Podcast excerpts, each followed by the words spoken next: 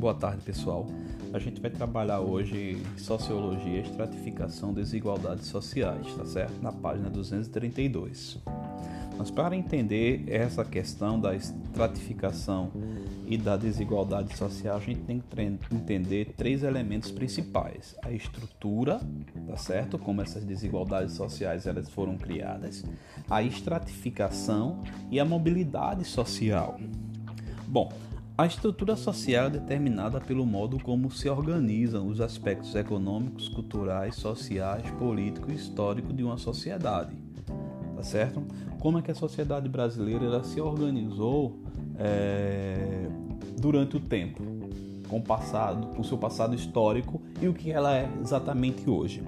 Quando a gente pega a sociedade brasileira para observar e para olhar o que ela é, ela foi assentada em três pilares básicos que foi o trabalho escravo, tá? Iniciou com os índios, depois os negros, tá certo? O patrimonialismo, quer dizer o quê? A posse da terra, tá certo? E essa posse da terra lá foi usurpada de quem eram os donos daqui, no caso os índios. Então, a posse da terra, ela passa a ser um fator principal no cenário desse patrimonialismo do poder do ter posse e do patriarcalismo, né? A figura central do homem, tá bom? A ser figura central de quem tem poder dentro da sociedade.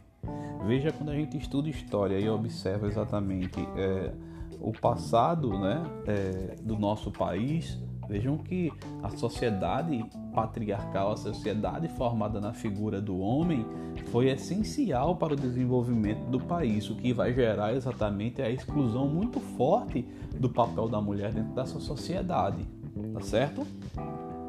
Então, é, essa estrutura vai comprometer a possibilidade de negros, indígenas, mulheres ter acesso a bens e a direitos tá certo? Dificultando assim a ascensão social de outras parcelas da população, no caso da população mais pobre que é a maioria do nosso país, tá bom? Por isso que a gente tem que entender essa relação. A estratificação, tá?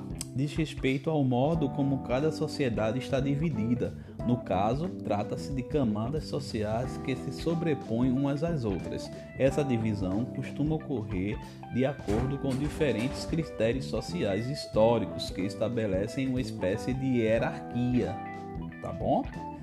É, essa hierarquia, pessoal, é como exatamente as classes sociais elas vão estar assentadas.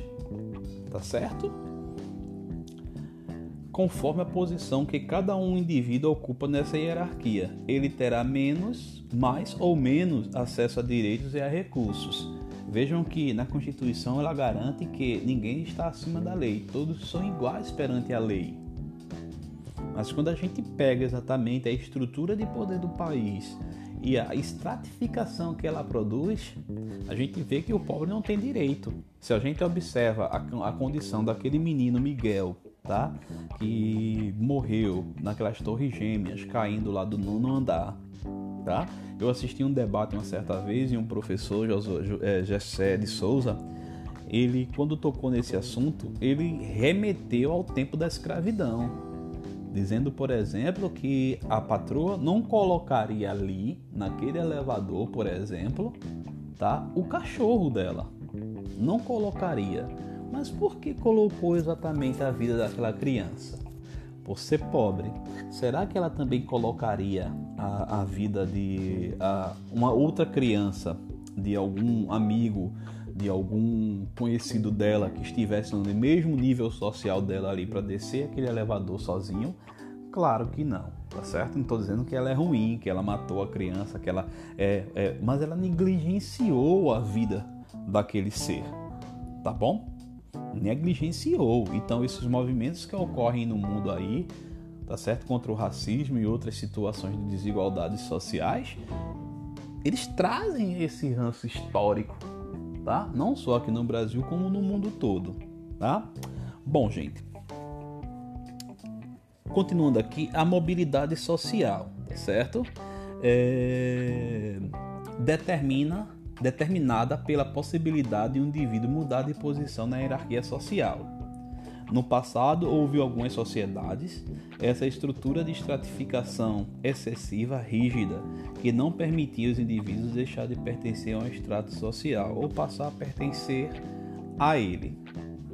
Bom, nos tempos atuais, em quase todas as sociedades existe sempre a possibilidade formal ou jurídica de haver mobilidade mas a ascensão social não costuma ser fácil, pois as camadas inferiores, em boa parte das vezes, enfrentam várias restrições de acesso a recursos, justamente o que acaba por distingui-la das demais classes. Olha, gente, essa mobilidade social exatamente é a modificação de patamares. Está muito relacionado também ao poder econômico, ao poder, ao conhecimento, tá certo? Dessas pessoas.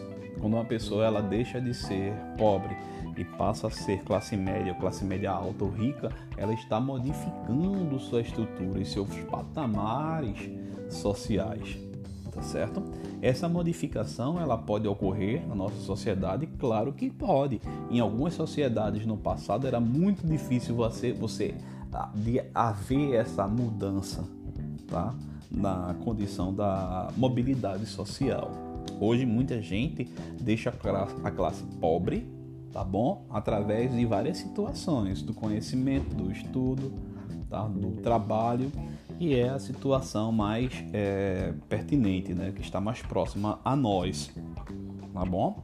Mas existem várias situações que impedem que essa mobilidade ela chegue exatamente a todos, né? De certa forma, eu penso que muitas vezes as questões relacionadas à pobreza e à miséria, à miséria são essenciais para evitar com que as pessoas elas consigam evoluir socialmente ou até mesmo modificar o nível de vida delas.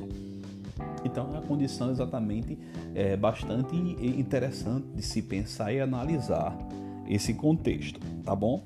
Bom, seguindo aqui, a gente vai para as classes e as desigualdades sociais. As classes sociais podem ser entendidas como grupamento de pessoas que surgem em razão das desigualdades sociais, mas que tem como base a igualdade formal entre os indivíduos, ou seja, a partir das desigualdades criadas socialmente, em que todos são fortemente iguais perante a lei, surgem as classes do ponto de vista histórico, só se pode falar de classes sociais depois da Revolução Burguesa de mil, do século XIX, tá bom? Essa Revolução Burguesa, gente, é que ela vai trazer exatamente a separação é, das classes, tá certo? O, interessante é exatamente isso, tá? Porque a divisão da sociologia em classes sociais, elas começa a se basear a partir desse período, tá? Tem muita gente que confunde as coisas, mas a divisão social que a sociologia lá traz, ela traz exatamente a partir desse, dessa, dessa, desse segmento, já que você tinha a, o clero, né?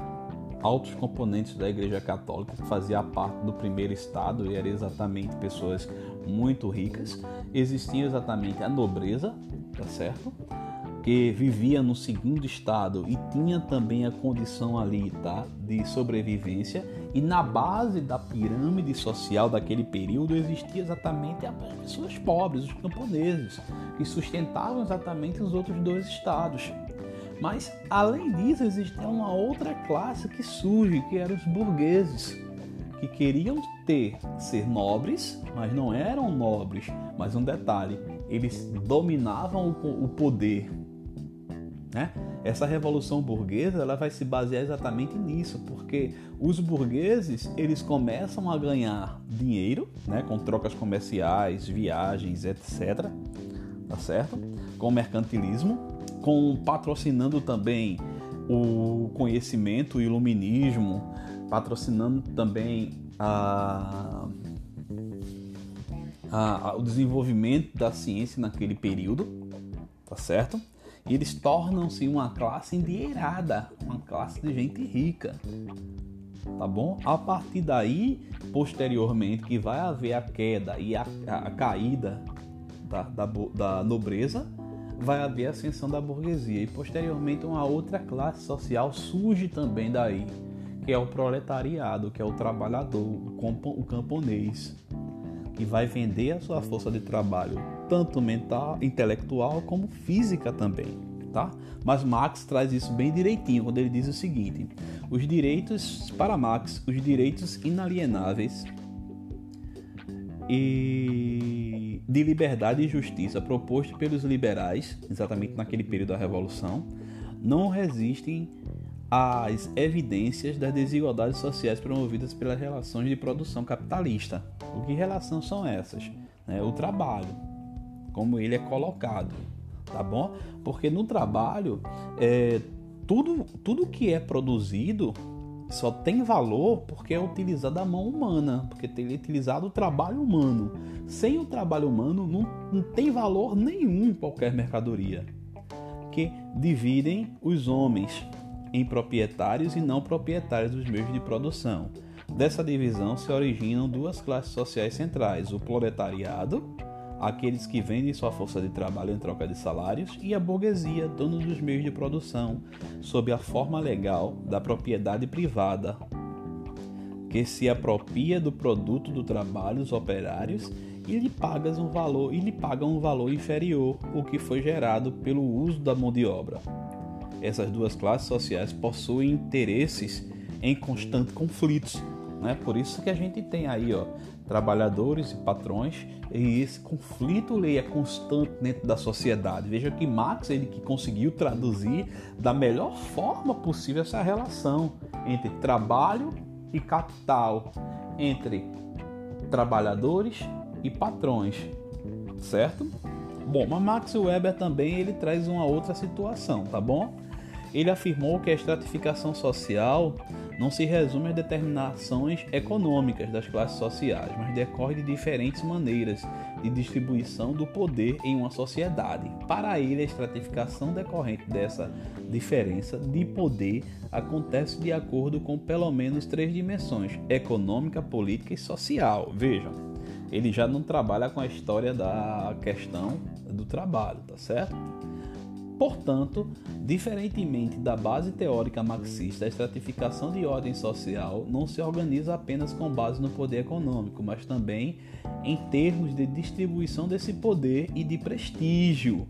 Por isso, além da classe, a divisão de sociedade pode ser observada em outros fenômenos de distribuição de poder, como o partido e o status. Né? Olha só. Então, essa questão aí é, do status, né? Quem tá lá em cima quer se manter lá em cima, grosso modo, quer se manter lá em cima e quer que evitar que outros cresçam e ocupam seu espaço. Certo, gente?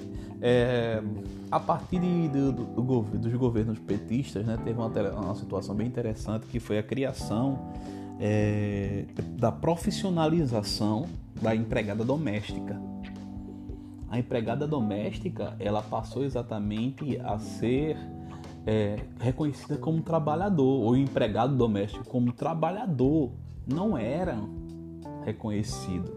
Ah, isso quando eles passaram a ter exatamente direitos gerou uma grande confusão e grande controvérsia, tá? No mundo do patrão, porque o patrão começou a ter que pagar hora extra, elas tinham jornada de trabalho, não podia passar dessa jornada, tá certo? Porque na verdade o direito dela passou a ser garantido, né?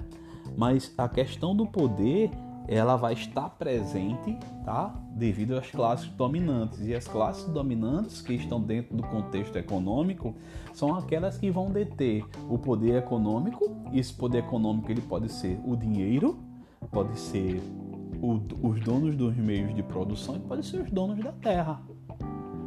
Tá certo? Que vão incorporar aí a, que, a questão do partido político, tá? Para exercer poder. Por isso que hoje tem muito empresários associando exatamente a grupos políticos, tá certo? E ascendendo politicamente ao poder e consequentemente a manutenção do seu status, do seu controle, do seu poder, não querendo perder exatamente esse poder, tá certo? Espero que vocês tenham entendido, tá bom? É, leiam o texto que eu vou colocar para vocês e assistam o vídeo, tá bom? Bom estudo e até a próxima!